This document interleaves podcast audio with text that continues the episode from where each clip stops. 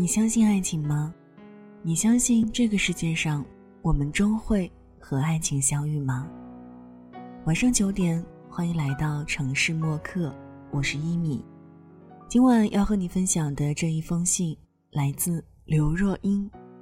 相信爱情的人，迟早会和爱情相遇。那在收听节目的同时，也欢迎你通过新浪微博听一米，来和我分享你的爱情故事。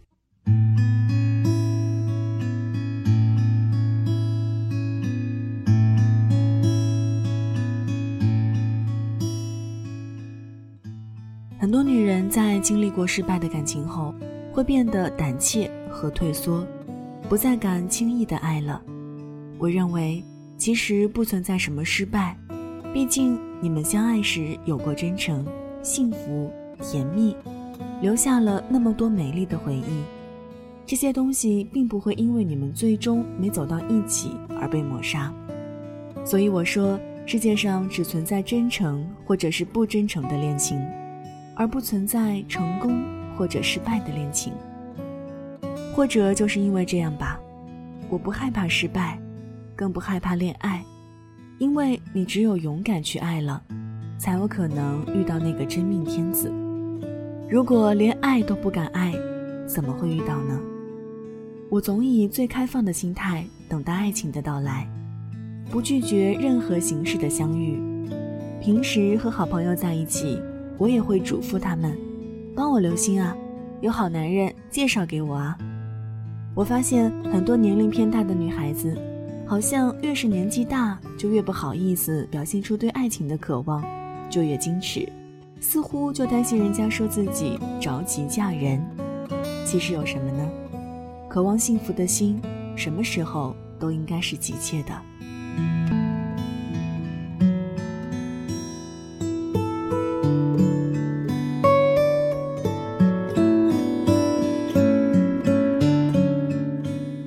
我和钟石的相遇得益于我开放的心态，这要从二零零六年说起了。当时我在拍摄电影《心中有鬼》，和导演滕华涛成为很好的朋友。有一次他问我：“奶茶，我觉得你这人真不错，身边怎么没有个男人呢？”我说：“你说的对呀，如果你遇到合适的人选，想着点我啊。”没想到他还真的记在了心里。用他的话说，就是每隔一段时间就把身边的单身男人过一遍。二零一零年的一天，他突然想到了钟石，觉得这个人很适合我。他先去问钟石想不想找女朋友，钟石说想。他又来问我，我也说想，但我说别搞得像相亲那么正式，最好是朋友聚会时见面，双方不至于那么尴尬。我和钟石见面那天，彼此都带了一堆朋友。一看见钟石高高大大、斯斯文文的样子，我就觉得很顺眼。我们相互留了电话号码。没过几天，他就给我打电话，说他搞了一个摄影展，问我愿不愿意去看。我当然愿意，他就开车来接我。我们的恋情就这样开始了。交往了半年多。二零一一年八月八日，我们在北京领取了结婚证。领完证当天，我给滕华涛打电话，由衷的谢谢他让我遇见了生命中的另一半。后来我回台湾，还特地按照台湾的风俗带回来喜饼送给他。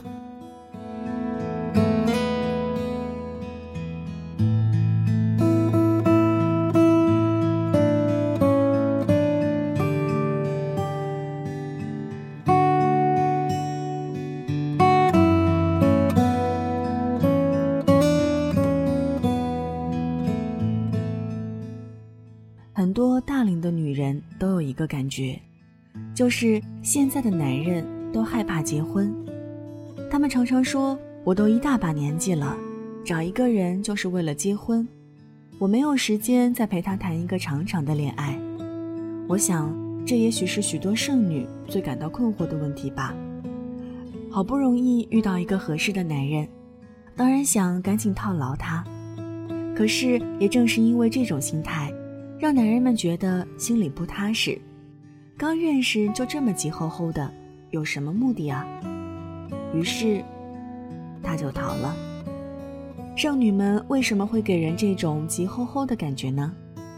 一方面是因为年龄大了，好不容易遇到一个满意的男人，担心夜长梦多，想赶紧把关系确定下来；另一方面，单身生活过得太久了，觉得太孤单、太无聊了，就想找个伴儿。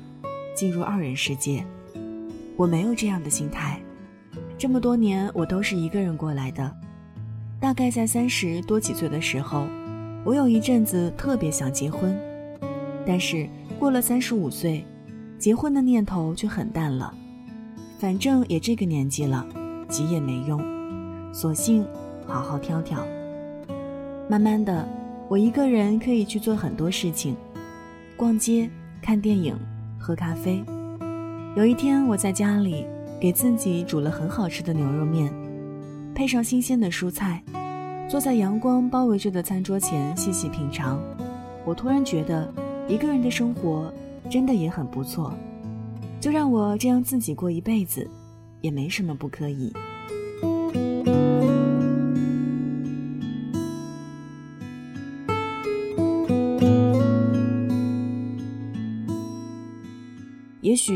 是因为我将单身生活打理得很好，结婚的念头不是那么迫切，所以在和钟石恋爱之后，我给了他很大的空间。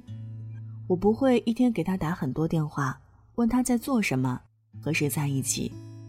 我不会像个小女孩一样，凡事依赖他，要他陪着我。有时候拍戏时，我们经常半个月不见面，因为我觉得大家都是成年人。都有自己的事情做，只要心里有对方就行，没必要天天黏在一起。倒是他有时候不放心，会抽空来探我的班。我排话剧《在西厢》时，正巧是桑拿天，在密封的剧场里排练，挥汗如雨。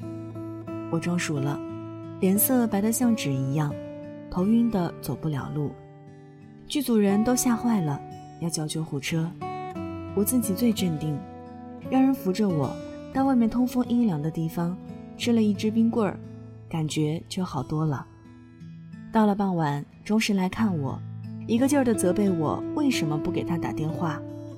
我说这样的小事儿，我自己就能处理好。情人节到了，钟石工作很忙，他发愁怎么空出时间陪我。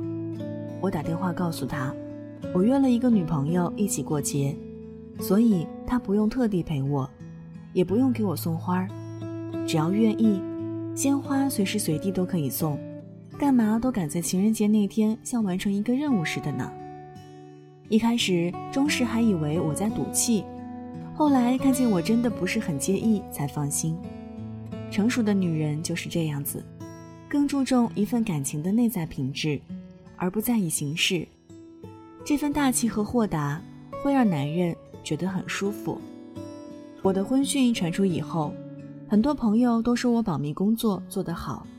那么厉害的狗仔也没有拍到我和男朋友在一起的照片儿。其实并不是我刻意保密，而是我们俩根本就没有多少时间在一起。这样的距离恰到好处，会保持你的神秘感，也让一个男人觉得和你在一起自由轻松。到最后，急吼吼的人就变成是他了。就像他向我求婚时说的那样，我想和你生活在一起，只有这样，才能减轻我对你的牵挂，还有那种时时刻刻有可能失去你的担心。因为我觉得你很享受单身生活，这真是太让我害怕了。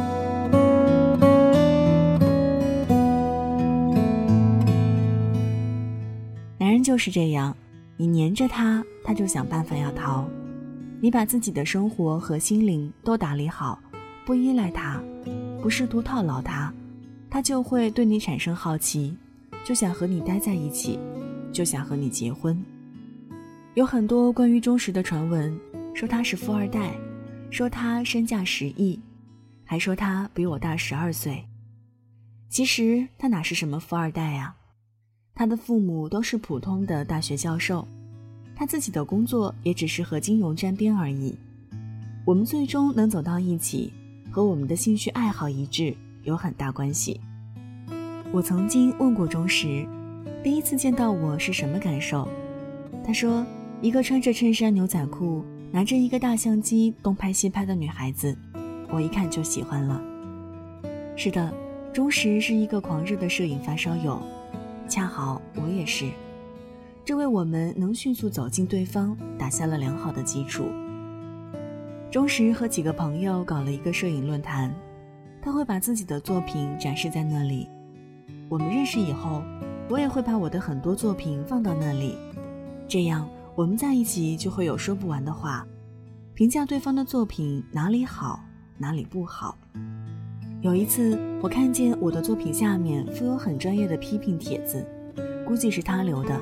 我当时就很生气，以牙还牙的在他的作品下面也给了很多批评意见。我们就这样相互攻击了好长时间，搞得论坛里的人都在议论：这两个人是谁呀？怎么总是互相掐？到后来，他们知道是我们，恍然大悟，真是打是亲，骂是爱，不打不骂不相识啊！难得两个人都有空时，我们会一人骑一辆单车，拿着相机钻北京的胡同小巷，像两个逃学的孩子。累了就坐在路边的咖啡店里歇一歇，饿了就在街头找一间小餐馆，点几个家常菜，要一瓶啤酒，边吃边喝，有滋有味儿。有意思的是，我从来没有被人认出来。有一次，我们在路边摊吃饭，一个女孩子悄悄对身边的朋友说：“你看看这个人像不像刘若英？”她的朋友说：“像是像，但是不可能啊，刘若英怎么会跑到这里吃饭呢？”这些小插曲总是带给我们很多快乐。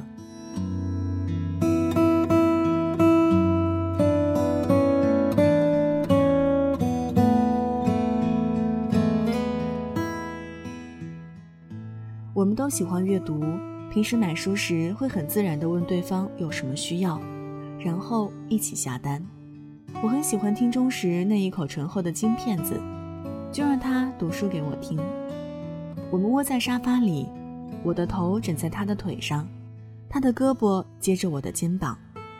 读到两个人都有触动的地方，我们就停下来，交流心里的感受，说说各自的往事。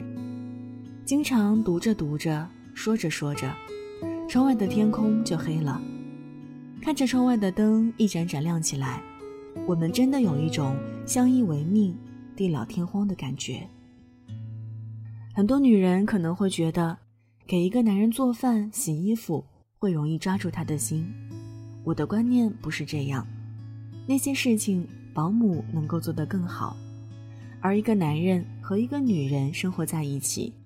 更多的是寻找一种灵魂上的沟通和相契，而一旦你和他建立起这种灵魂上的沟通和相契，你们的感情就会水到渠成，修得正果。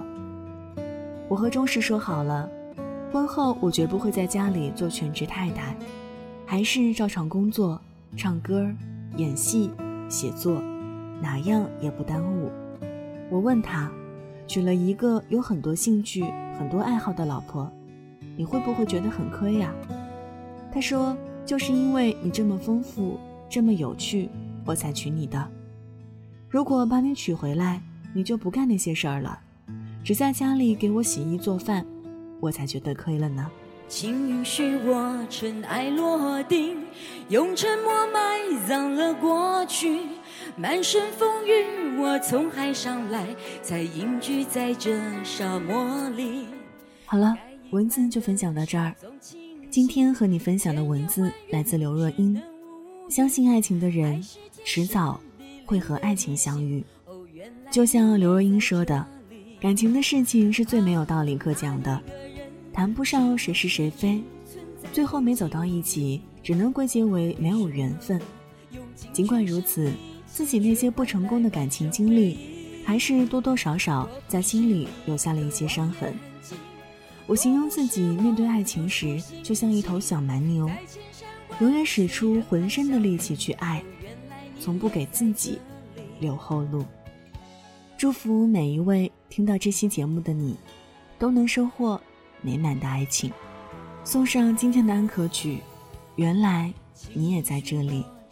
这里是城市默客，每周一、三、五晚九点，用一封信给爱的人道一声晚安。我是一米。节目之外的时间，可以在新浪微博搜索“听一米”给我私信。想查询故事原文和歌单，可以在微信公众号中检索“一米 sunlight”，Y I M I S U N L I G H T。那现在就要跟你道晚安了，也希望你把这份晚安分享给你爱的人。记得睡前嘴角上扬，这样明天起来你就是微笑着的。晚安，好梦香甜。在千山万水人海相遇，哦，原来你也在这里。啊，那一个人是不是只存在梦境里？什么我用尽全身力气，却换来半生回忆？若不是你渴望眼睛，若不是我救赎心情，在千山万水人海相遇。哦，原来你也在这里。该隐瞒的事总清晰，千言万语只能无语。爱是天时地利的迷信。哦，原来你也在。原来你也在。